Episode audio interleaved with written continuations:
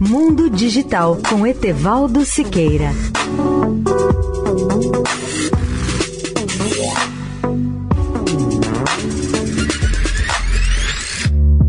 Olá, ouvintes da Eldorado. A NASA anunciou o novo teste do sistema de foguetes SLS, o enorme foguete da Agência Espacial destinado a enviar astronautas à Lua saiu de seu prédio de montagem com grande alarde em março, chegando pela primeira vez à plataforma de lançamento.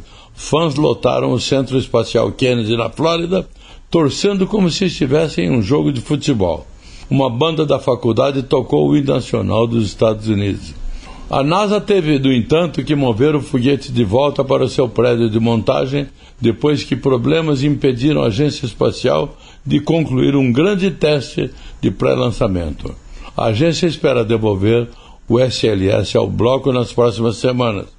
Se tudo correr bem, a agência poderá lançar o foguete já em agosto. Mas a NASA não vai anunciar uma data de lançamento até que o teste de abastecimento seja concluído. Outras datas do final do ano estão sendo contempladas.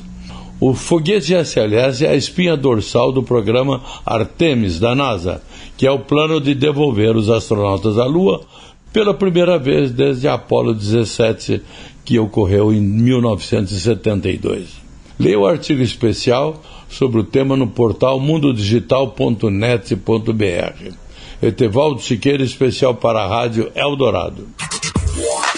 Mundo Digital com Etevaldo Siqueira.